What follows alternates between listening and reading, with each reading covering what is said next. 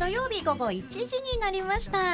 12月1週目の小平ミックススタートです。毎週土曜日のこの時間小平を愛する私たちパーソナリティが週替わりで小平の魅力を丸ごとご紹介する小平情報番組。今日お届けするのは小平出身フリーアナウンサーの直美と多摩大学3年生のキャッチ竹内です。よろしくお願いします。はいキャッチお願いいたします。します。12月あっという間に入ってしまいましたね。もうそうですね。この前までねお正月だと思ったのに急にもう12月お正になった。月思わない思わない。え思いませ今年は特にね、うん。あのいっぱいティーゲットもやらせていただいて、はい。ね過ぎるのが早いなと。え。今何年生だっけ？今3年生ですね。三年生。はい。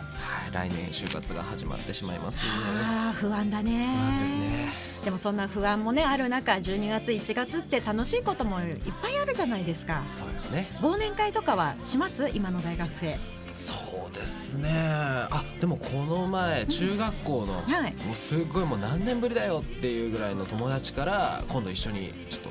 仲間集まるから、うんあえーねりょうちゃんもおいでよみたいな感じで言われたんで、参加はしたいなと思いますね。今それを聞いて私少しほっとしたよ。友達ちゃんといるね。はいなんとか。よかったよかった。えーでも自分だけの片思いかもしれないんですけど 大丈夫。まあそんなことはないと。声をかけてもらえたそれだけでもありがたいことでございますよ。そうですね。私もね今日地元のお友達小平山中のね卒業生の同級生と忘年会を何人かでするんですけれども。はいはい何年経ってもねやっぱり小平で過ごしたお友達ねえ久しぶりに会ってもあの当時に戻れるんだよね。えでも久々に会ったら、うん。この人誰だっけ？みたいなの。でもね何年か前のその同窓会みたいなのではい80人近く集まった時に その時はさすがに「あれ誰?」っていう あの人何部だった？みたいな会話はありましたけどね。ちょっと探りながら行く感じが。まあそれも楽しいんだけどね。そうですね。ね今年の12月も忘年会盛りだくさんとなりそうなので体にはね気をつけてそうですね。寒くなってきましたからね。ね。さあ今日もゲストを迎えてのトークや小平レポートなど盛りだくさんの内容でお届けしていきます。はい。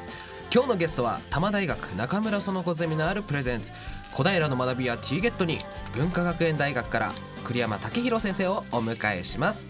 小平レポートはジャーナリスト学校小平の音チームが今年もついにやってきました。小平市中央公民館で本日開催中のあのイベントに訪れます。はい。ラジオをお聞きのあなたもぜひ番組に参加してください。あなたからのメッセージリクエストお待ちしております。ファックスの方は042-451-2888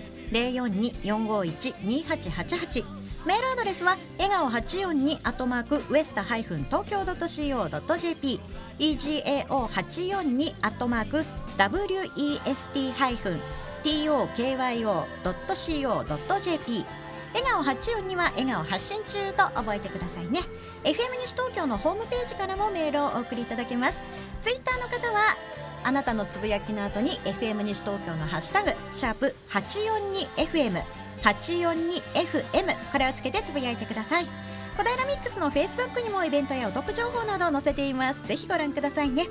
えそしてラジオの音が聞き取りにくいと思われているあなた。FM 西東京はパソコンやスマートフォンでも聞くことができるのをご存知ですか？FM 西東京ホームページを開いてみてください。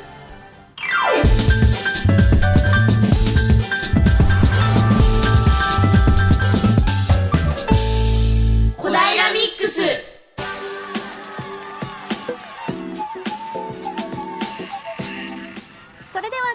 のレポートは小平市内の特徴的なユニークな音をスタジオで聞いていきまして何の音かをクイズ形式で当てていこうというコーナーでございます。はい、ではエコーお願いいたします。耳を澄ませてよく聞いて聞けば聞くほど向こうから楽しい音に美しい音賑やかな音に切ない音が聞こえてくるね小平が。小平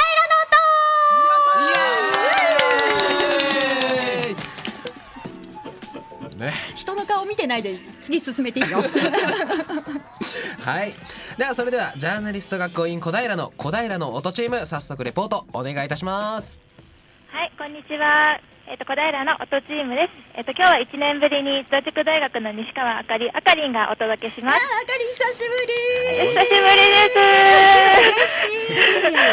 久しぶりです。今日ちょっと1年ぶりなので、ちょっと緊張しているんですが、はい、いつも通り自然体で届けていきたいと思います。はい、お願いします。お願いしはい、ますす。みません、私さっきちょっとエコーとあってなんか妙なことを口走ってませんでした。大丈夫でした？大丈夫だったよ。ごめんなさい。すみません。はい。えっ、と、今日は小平市立中央公民館にお邪魔してます。はいえー今日はなんと第3回みんなで作る音楽祭 in 小平が開催されています。はい、今日こんな楽しい音楽祭にふさわしい、あの、いい天気で秋晴れ、秋晴れじゃないですね。もう冬ですね。あの、雲一つない冬晴れになっています。結構このところ寒かったんですけども、あのこのところは結構、最近、ここ1週間ぐらいは割と暖かいですよね、ね。気温8度とか7度とか、すごくレポート日和だなと思っています。はい、では今日のこのみんなで作る、えー音楽祭 in 小平、はい、第3回目、えーこちらはですね、えーと、音楽のジャンルも世代も障害の有無もすべてボーダーレス、音楽の力で目指そう心のバリアフリーというえー、と音楽祭となっております、こう皆さんでこういろいろなこうユニットを組まれたりしていろいろな楽器を使って、えー、とこの小平市立中央公民館全館を貸し切って音楽祭をしているんですね、はい、皆さん今あの今外にいるんですが中を先ほどちょっと見させてもらったんですけども、早速もうスタッフの方が忙しく働いていて、そしてバンドの方が準備をしていたり、あそして楽器をのなんか、なんて言いますチューニングですか、楽器の調節をしたりして、非常に忙しそうに準備していましたね、楽しみですね。ですでに私たちがもう行ったら、あのステージの方でもあの歌が歌われていたりして、もうもう活気がありますね。はい、でこちらの音楽祭はあの音楽を聴くだけではなくてあのステージで音楽を聴くに加えてあのワークショップですとかそれからあの美術を楽しめるようなコーナーもありますので、えっと今日はそれも一緒にお伝えしていけたらなと思っております。はい、ではそれでは早速中に入ってみましょう。はい、皆さん今日スタッフの方はオレンジの T シャツを着てらっしゃいますね。すごく明るい感じで皆さん頑張ってらっしゃいますね。はい、早速今ステージの目の前1階のステージの目の前にいます。えー今はまだえっ、と始まってないみたいで、ちょっと紹介のようですね。はい、えーあ、こんにちは。あ、えっ、と今インタビューよろしいでしょうか？あ、こんにちは。ただいま実行委員長の細江さんがいらっしゃいましたので、あの今日はちょっと早速インタビューしてみたいと思います。はい細江さんよろしくお願いします。えー実行委員長の細江です。よろしくお願いします。今日もう第3回目になるんですね。どうですかお気持ちは？えーっとですね、まあ、あの今回も、えー68組の団体の方がですね参加してくださいまして、ちょっと出だ出だしで少なくていいなかなと思ったんですけども、えーまあ、随分人も増えてきまして、各会場盛り上がってます。そうですよね。かなり盛り上がってますよね。もう今から。しかも今日ちなみにあれですよね。えっと10えっとかなり夕方までやりますよね。えっと19 8時はい。19時ぐらいになりますかね。そうですね。終わるのが19時で、えっとフィナーレが18時から19時まであって、かなり長丁場ですよね。えーっとですね、長丁場ですけども、えー各各会場でいろんなジャンルの音楽をして、最後にみんなが集まって、大いにフィナーレを盛り上げるという、そういう趣旨ですので、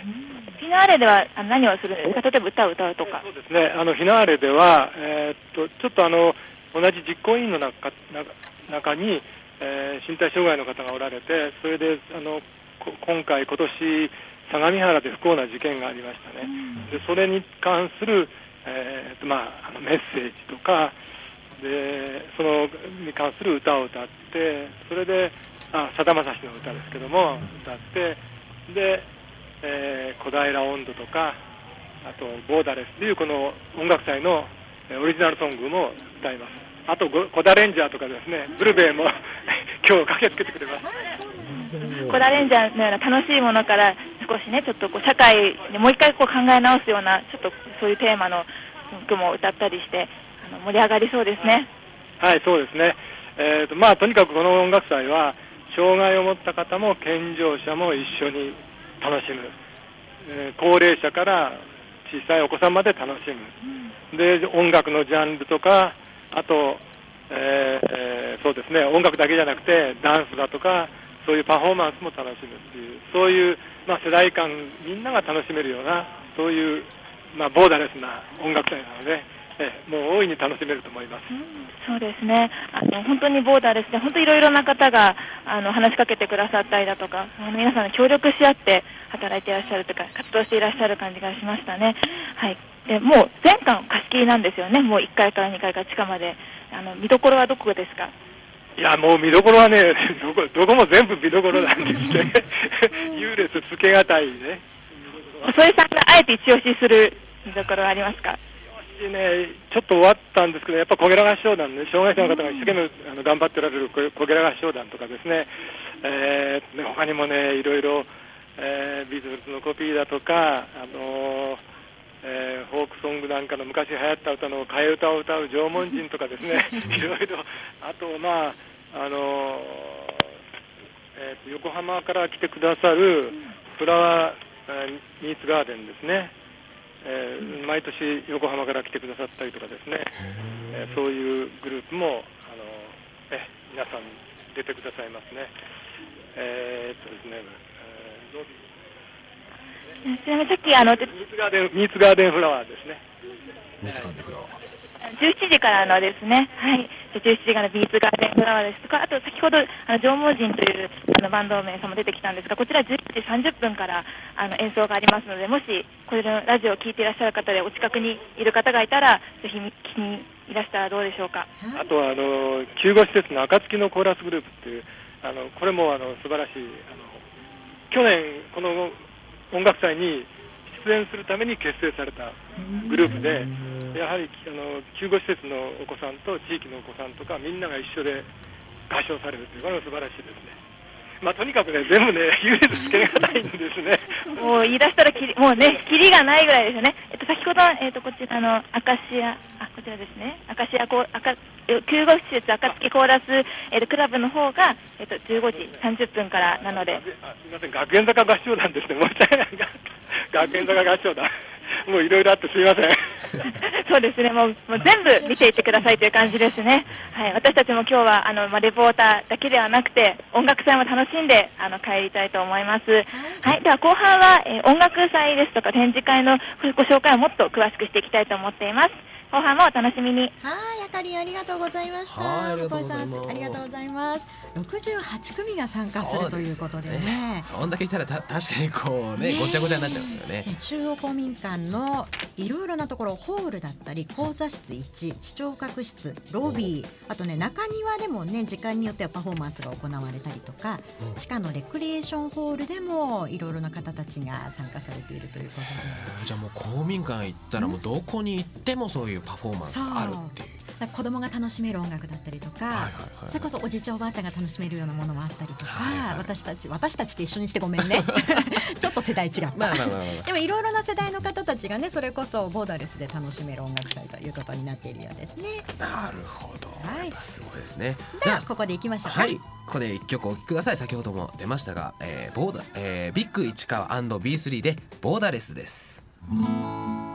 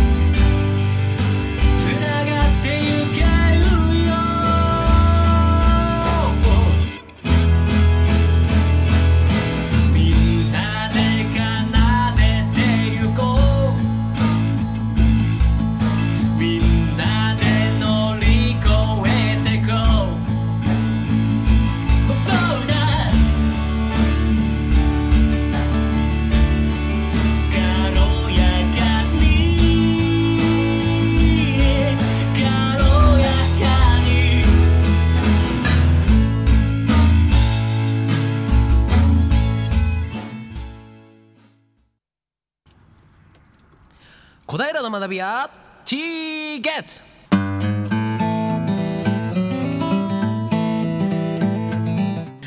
このコーナーはな多摩大学中村園子ゼミナールの提供でお送りします。はい FM 西東京お聞きの皆さんこんにちは。偶数月第1週は小平の学び屋 T ゲットこのコーナーは多摩大学中村園子ゼミナールのメンバーが小平周辺の大学で活躍されているユニークな先生をスタジオにお招きし大学での研究活動やプライベートについてのお話を根掘り葉掘り聞いてしまおうというコーナーです。今回担当しますのは本日アシスタントパーソナリティも務めている多摩大学経営情報学部3年のキャッチー竹内こと、えー竹内涼が務めさせていただきます。よろしくお願いします。お願いします。はい今日ね最初の、あのー番組紹介でも言ったんですけど、えー栗山先生という方がいらっしゃっております。ね、小平のね聞いていただいている皆さんには実は知ってる人がいるのではないだろうかとねね思います。では早速お呼びしましょう。えー今回お招きしたのはこの方文化学園大学からお越しいただきました栗山武弘先生ですよろしくお願いしはい、ます、よろしくお願いします。お願いします文化学園大学の栗山です。こんにはい、ちは。よろしくお願いします。ね、栗山先生は以前にも、えー、FM 西東京の番組に、えーご出演いただいたということで、あまり緊張はしないですか？いえ、少しあの緊張してますね。はい、久しぶりなので、そうね。じゃあちょっと頑張って私がね掘り葉掘り聞いていこうと思いますのでよろしくお願はいい、します。よろしくお願いします。はい。ではまず、えー皆様にしているだ、えー一番最初の質問からですけど、大学で教えていらっしゃる、えー授業や、えーそうですね学科についてお聞きしてもよろしいですか？はい、えー私はですね、あの文化学園大学のね、えー現代文化学部国際文化観光学科っていう、えー学科で、えー教員をしています。えー観光の学科ですので、えーまああの学生たちはですね、えー航空会社に就職したいだとか、あのホテルに就職したいだとか、えーそれから旅行会社に就職したいっていうような、まあ、学生だが多く、えー在籍しているんですけれども、まあ、そういった学生たちに対して、まあ、そういった、あのー専門の、えー航空だとか旅行だとかあーということはあの専門の先生が教えられてるんですけれども僕はあのもう少し、えーそのベースになるような部分であの特に、えっとプロジェクト型の学習みたいなところを重視しながらあの、まあ、地域と連携したような学習プログラムを作って、えーいろいろと学生にですね、まあ、学外に出ていろんな取り組みをさせるというようなことを主に担当しています。なるほど。まあ例えばでいいんですけれど、はい。どんな活動とかその中でされましたか？そうですね。あの今、えー、と連携しているところが、はい。えー、と大きく2つあって、はい。1つはあの、まあ、新宿に、えー昨年の4月からキャンパスが移ってますので、まあ、その前から少し始めていたんですが、まあ、新宿を中心としたあの産学連携ということで、えー小田急電鉄はい。という、まあ、新宿に本社がある、えー鉄道会社と連携をしながら、えーこれまで小田急沿線のツアー企画を学生が立てて提案をしていくというようなプロジェクトですとか、はい、それからあとは小平の、えー地域の連携というようなところであの小平の観光まちづくりについていろいろと提案をさせていただいたりですとか、はい、そういうようなことも、おえープロジェクトとしては取り組んでいます。ここにそのあの小田急はいさんと、えっとコラボしたやつがあるんですけど、あ素敵な冊子がはい町田鎌倉鳥っていう。またこの小田急線沿線だと小平の西武線沿線とはまた違いますよね。そうですね。あの江ノ島ですとかはい。鎌倉の方もありますし、それから箱根というのもありますし、ええ。そういった沿線をですね学生たちが、えー実際にフィールドワークをしながら、うん。で特にこれあの外国人のお客様向けの、えーツアー企画ということで、はい。えー日本人の学生と留学生がですね一緒に、えーなって取り組んで、えー学えーですね小田急電鉄にこういうツアーはどうだというのをですね提案を、えーしていくというような取り組みをしています。こちら手元にある冊子があるんですけれども、すべて英語表記とかがつそうですねいてますね。はいはい、えー、と英語と、えー中国語の、はいえ2カ国語でパンフレットを作った、えーのはですね昨年一昨年のこれは取り組みの成果になってますね。これ実際に手にされた外国人の方ってどんな反応だったかわかりますか？そうですね。あの実際にこのツアーモデルコースを回るツアーみたいなものをですね、えー実験的にモデル、えーツアーをやってみたんですけれども、はい。あのーえー、と町田のですねリス園がその中で取り上げられていて、えこのリス園すごく絶対に外国人に受けるっていうのはですね、うん。あの台湾からの留学生の、えーその張さんという学生がですね、はい。絶対にこれ取り入れたらいいよっていうふうにして組み込んだんですけれどもあの実際日本に住んでいる外国人の人たちと一緒に回ってみて、あの駅から結構バスによって離れてるんですけれどもそね。まあ、それでもわざわざ行って、えー見るのすごく楽しいよっていうようなところの反応をいただいてですね、これ日本人でもというかこの辺りに住んでる方でも知らない方結構いらっしゃるんですけれども隠れた スポットだったりするんですよね。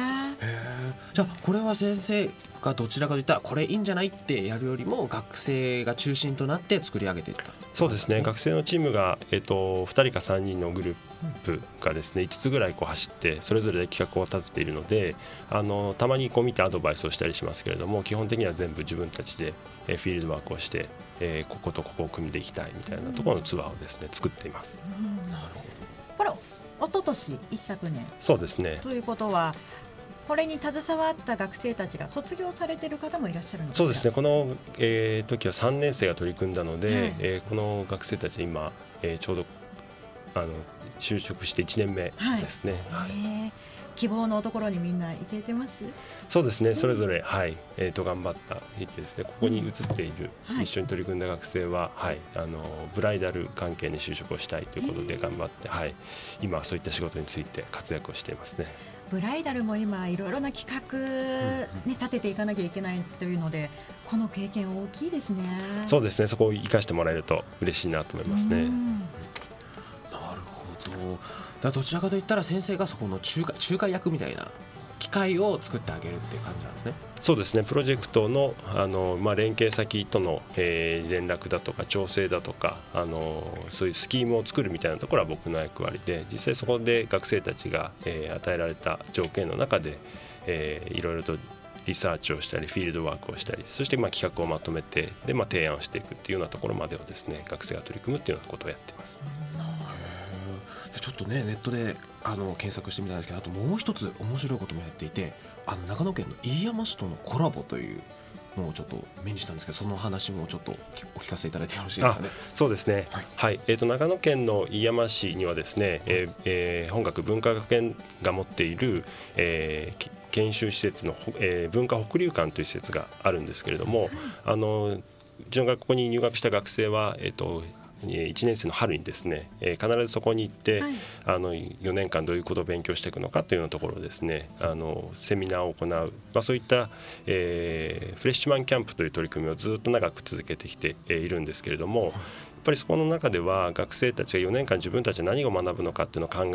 えるのでこう缶詰になって、えーずっと考えるんですね。はいでもあの長野県の飯山市っていうのはあのーとても魅力的なところでさまざまなその菜の花の景色が有名だったりだとか、はい。まあ、冬は雪があって豪雪地帯でえースキーもできますしそれから伝統工芸もの内山紙っていう和紙だとか、はい。飯山仏壇っていうような、うん。えーいろんなそういったものも盛んな地域なのでそういったものを学生たちに経験をさせて、ええ。それを生かした地域づくりとか町おこしの、えーにつながるような、えー企画を立てるというようなものもこれはあの全国に対象とした、えープログラムとして、えー行っています。その中で、まあ、ちょっとき、えー、と調べてみたところマスキングテープも、えー作ってみたとかいうのもあるんですよね。そうですねあのお土産物あの、えー昨年のですね3月に、えー新幹線があの北陸新幹線が開通して、長野の次が飯山駅になったんですね。で、そこでこう売れる、まあ、手軽に売り買いであの買ってもらえるようなお土産物何かないかなと思った時にあの学生たちの提案の中にですねマスキングテープを作ったらいいんじゃないかというのがあってですね、はい。でマスキングテープのじゃあそのデザインをどうしようかというようなところで、えーですねあの一つは、えー郷土料理でですね、はい。あの笹寿司というお寿司があるんですけど、はい。笹の上にご飯が乗って、えーくるみだとかちょっとえーしいたけとか乗ってるような、えーそう。いう郷土料理があるんですけどその笹寿司を可愛らしくデザインしたマスキングテープですとか、はい、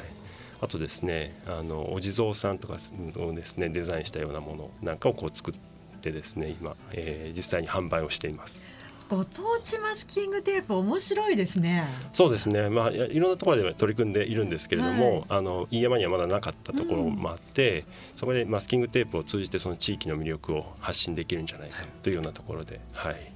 ブルベイのマスキングテープあったら私買いますね。そうですね。それもぜひ小平では作ってみたいですね。ねこれは新しい商品企画の匂いがしますね。なるほど。そうですね先ちょっと思ったんですけど先生があの、まあ、栗山先生がなぜこう先生という立場になろうと思ったのかっていうのをお聞きしてもよろしいですか？あそうですね。あの先生になりたいなと思ったのは、えー、と結構、えー中学生ぐらいの頃からなろうかなと思っていたんですけども、まあ、まさか大学の先生になるっていうふうにはず全然思ってなくてですね、はい。あの社会科の、えー教員になりたいなと思ってで、まあ、高校出た後あの教員養成系の、えー大学に進学をしてで、まあ、社会科の教師を目指していたんですけれども、はい。あの社会科のですね教師には、えーなれずにですね、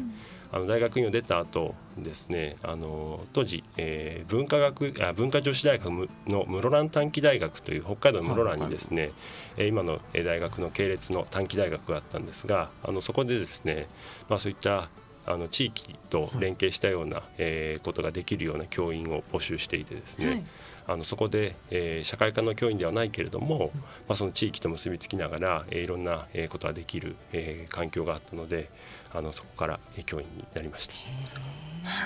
なるほど。じゃあ後半はちょっともっともっと、えー栗山先生のことについて聞きたいと思います。それではここで一曲お届けしたいと思います。栗山先生のリクエストで Superfly でタマシイレボリューション。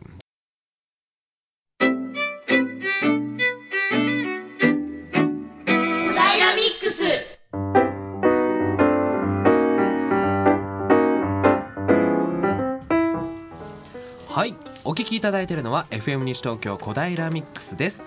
引き続き文化学園大学から栗山武弘先生をお招きし小平の学びや T ゲット後半をお送りしていきます栗山先生後半もよろしくお願いしますはい、よろしくお願いしおます。はい先ほどの曲は、えー栗山先生のリクエストということで明日もこの「魂レボリューション」脳内再生するそうですねそうですね。あのー脳内で、えーぐるぐるこう再生しようかなと思ってるんですが、イヤホンじゃなくて脳内でとそうですね。どうしてですか？あのー実はですね、趣味で最近ぼつぼつ走り出してるんですが、は明日はあの湘南国際マラソンに、えー出場しようと思っています。い有名でな大きな大会ですよねそうですね。はい。どのぐらいの距離走るんですか？えーフルマラソンなので42.195キロを走ろうと思います。すごい先生フルマラソンは完走したことは今までは？えっ、と今回が2回目で、はいあの1回目は、えー完走はしました。すごい。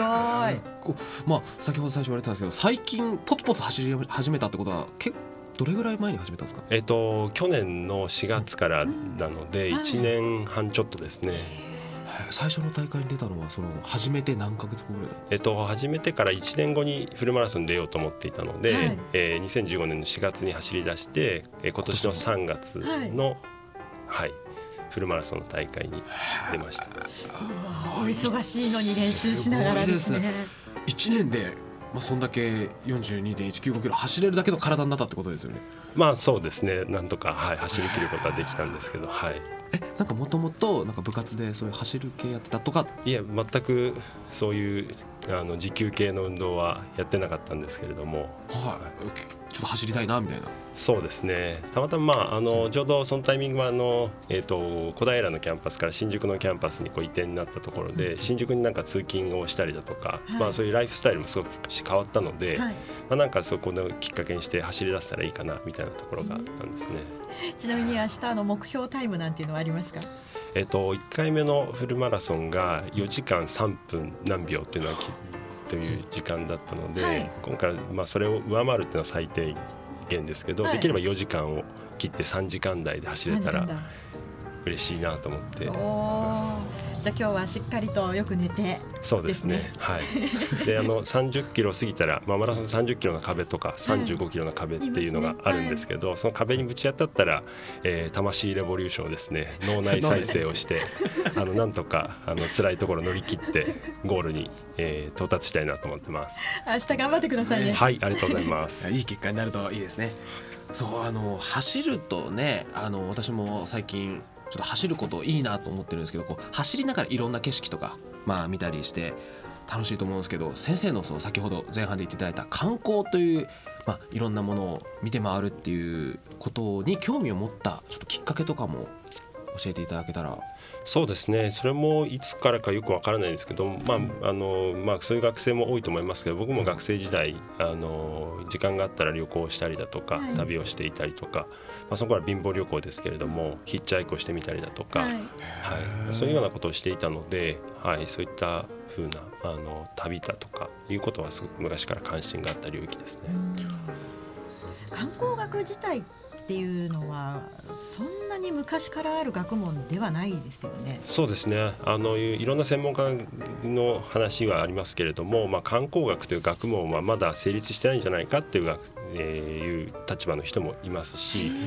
まあ、逆に言うといろんな既存の学問が観光学っていうところ観光を対象とした学問になりうるっていうことで例えば経済学から観光経済学っていうものがあったりだとか地理学は観光地理学があったりですとか、はい、僕はもともと教育学っていうところが、えーまあ、教員養成なので出発点ですけれども、あの教育学と観光というのもあの当然、え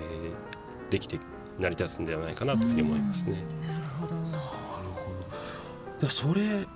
で、えーまあ、現在でのちょっとねあの小平での活動なんかをちょっと教えていただけたら。はい。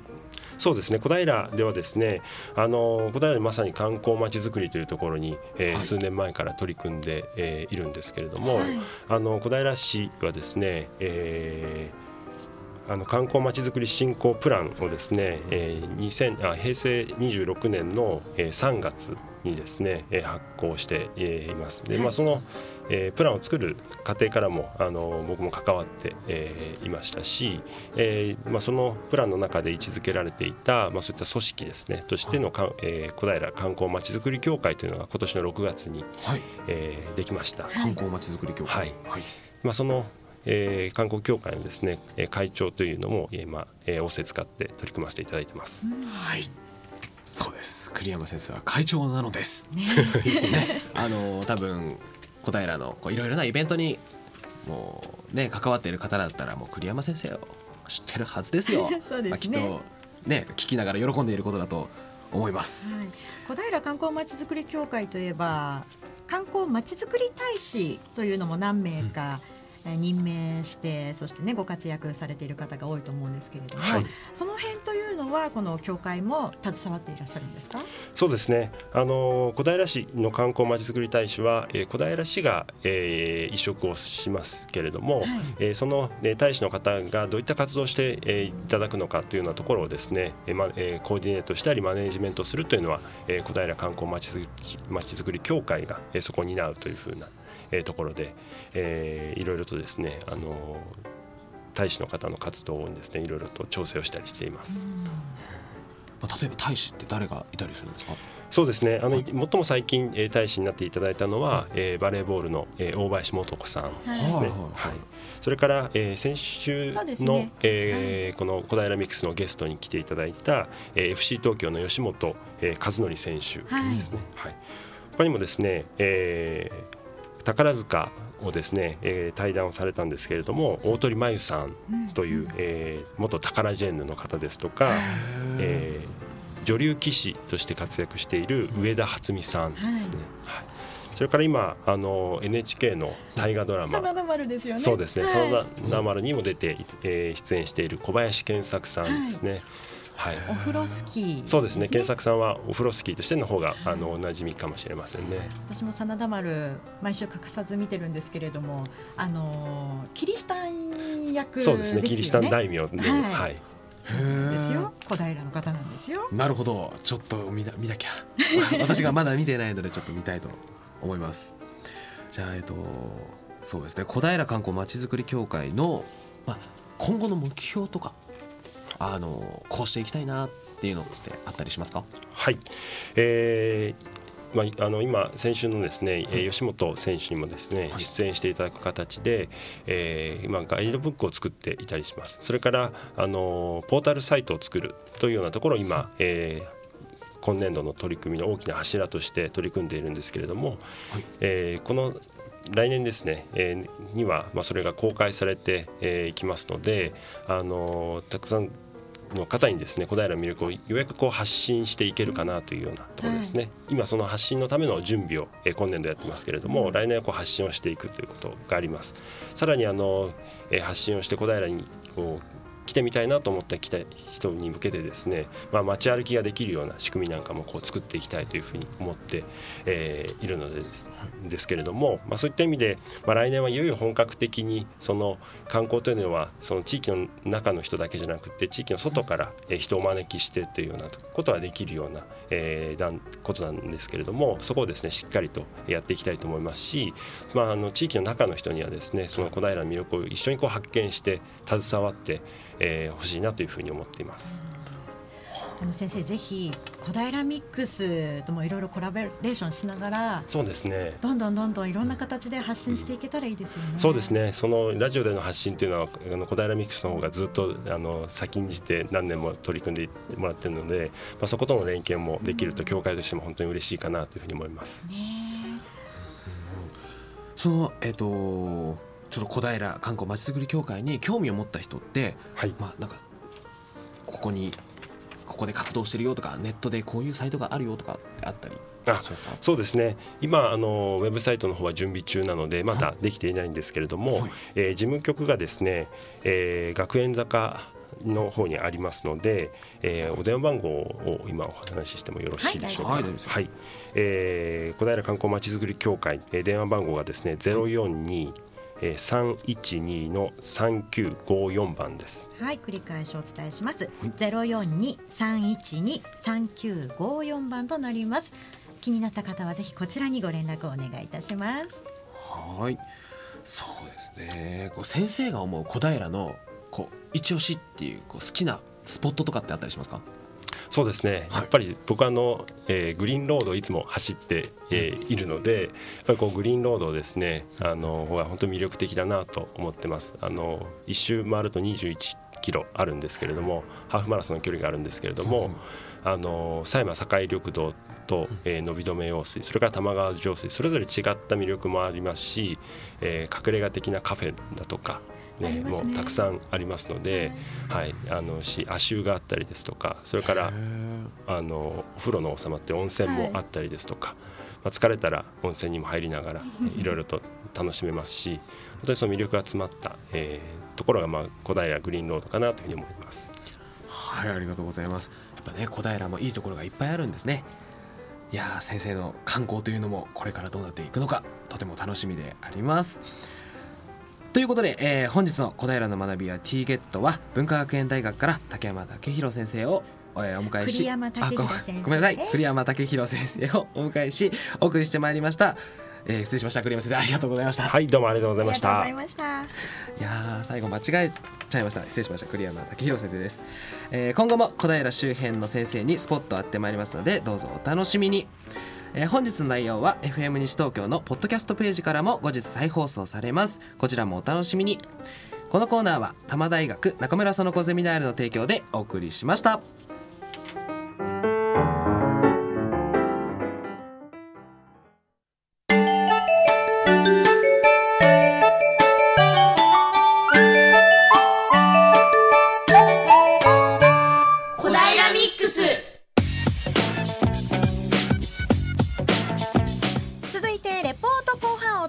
ていきます。前半に引き続き小平市中央公民館で開催中の第3回みんなで作る音楽祭 in 小平からお届けしていきます。あかりん。はい、引き続きあかりんがえお届けします。じゃあまずちょっとあ終わっちゃいましたね。ですね、13時30分からみんなの家セブンティーセブンティーキラキラ2のえっ、とバンドの皆さんが演奏してたんですが、もうあの終わったんですよ。あの最初にちょっと流して皆さんの聞いていただこうと思ったんですけど、ちょっと残念でしたい。やでもなんか後ろでね楽しそうな感じで本当ですしたよか。あの黄色い明るい T シャツを着て、あのタンバリンの楽器を持って、みんなでシャンシャンして、あの皆さんで歌ったり踊ったりしてましたね。とても楽しかったです。あ、今ですね、あのインタビュー会場に来ていらっしゃる方のインタビューをしたいと思います。よろしくお願いします。よろしくお願いします。あの本日はあのどなたかと一緒にいらしたんですか？はい、あのお友達と一緒に来ました。はい、小ゲラ合唱団を聞きに来ました。はい。こけら合唱団ですね。はい。そうなんですね。あのこけら合唱団昔から聞いていらっしゃるんですか？そうですね、もうずっと、はい、今日も、今日3回目で、とっても楽しみにしていました。あの障害のある人もない人もあの垣根を取り払ってあの本当に心から楽しめる音楽祭だと思ってあのぜひこれからもずっとね続けていただきたいなと思ってます。はいそうですね。どんな歌を歌われたんですか？今日はこけら合唱団の皆さんケラ合唱団はあの AAO とかあと合唱団だけのあの特別なオリジナルの歌があってあのとっても素敵な歌なんであの皆さんにも聴いていただきたいです。さあ、ありがとうございました。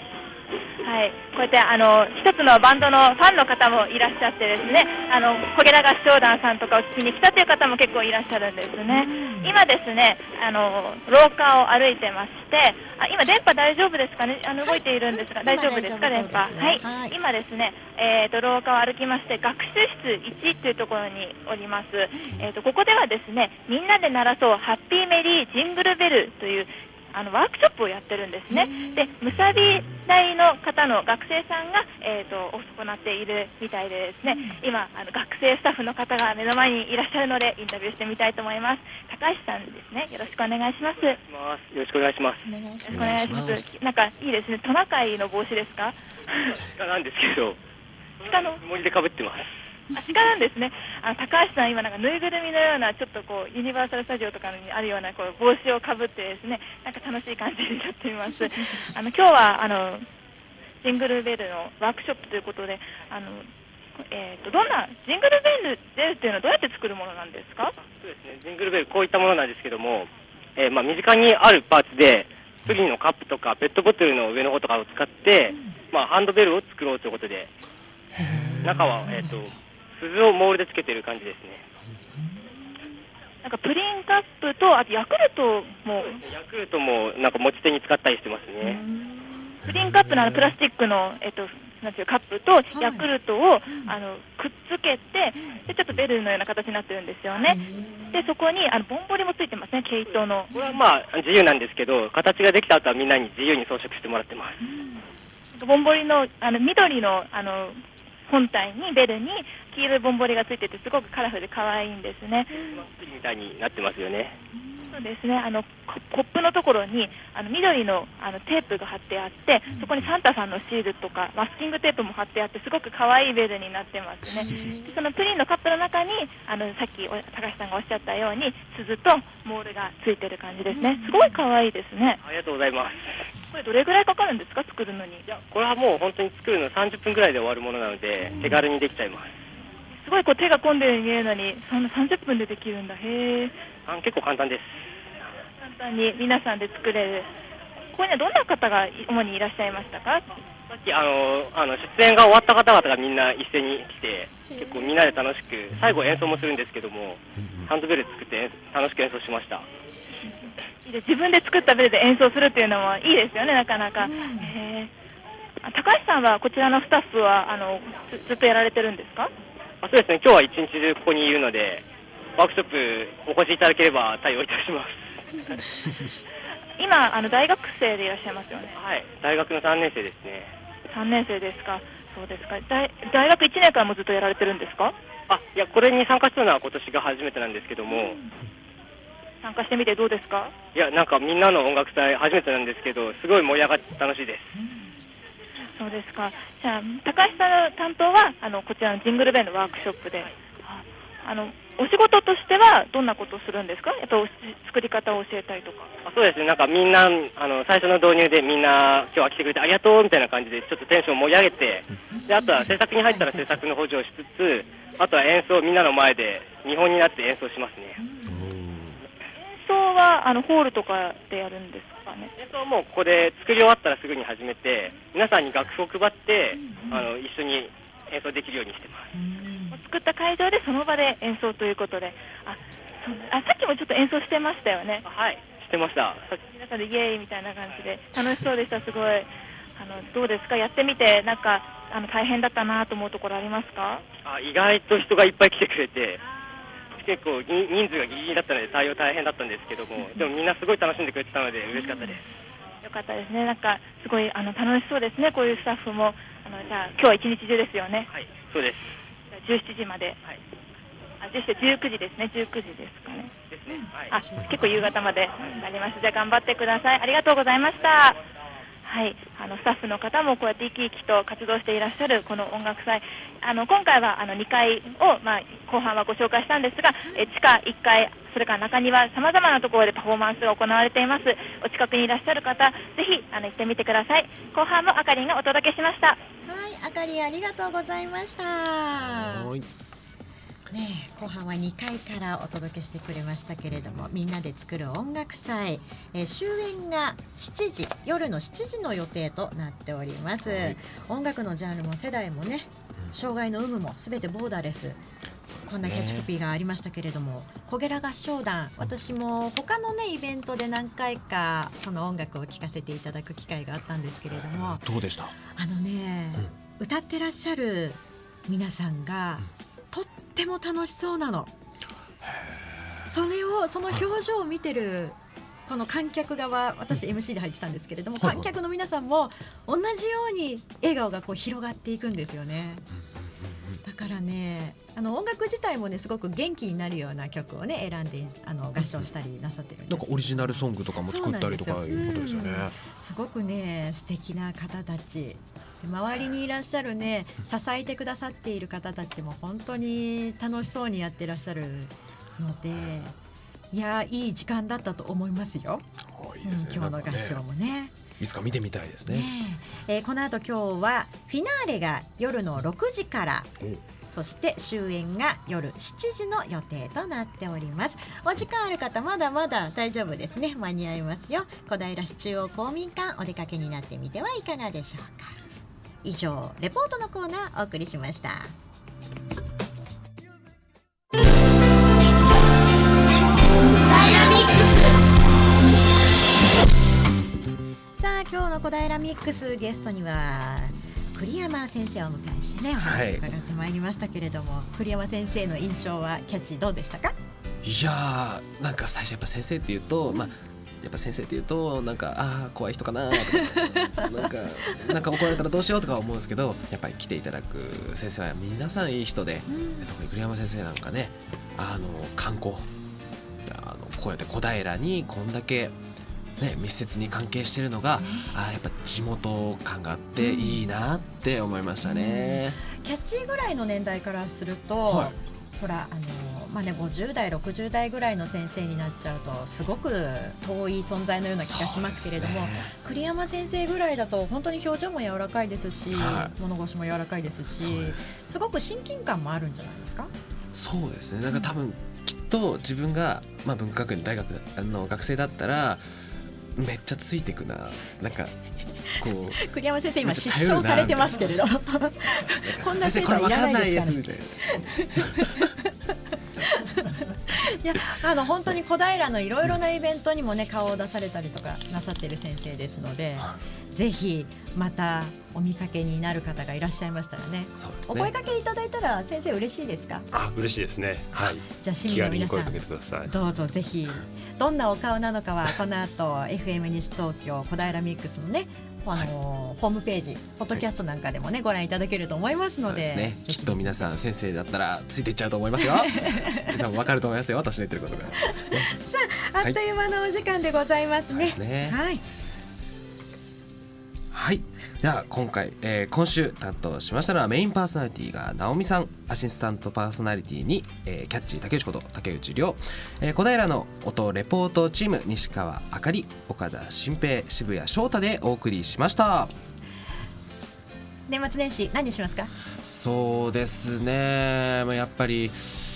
自分は来年4年生なので、後輩のにはいちょっといろいろ先輩風吹かせて「お前これちょっと勉強しとけよ」とか言ってみたり 栗山先生は年末年始は忙しいですか？そうですねあのー学生たちの卒論の添削っていうのをはいみっちりあの頑張ろうと思いますはい。来週の小平ミックスもどうぞお楽しみに。バイバイ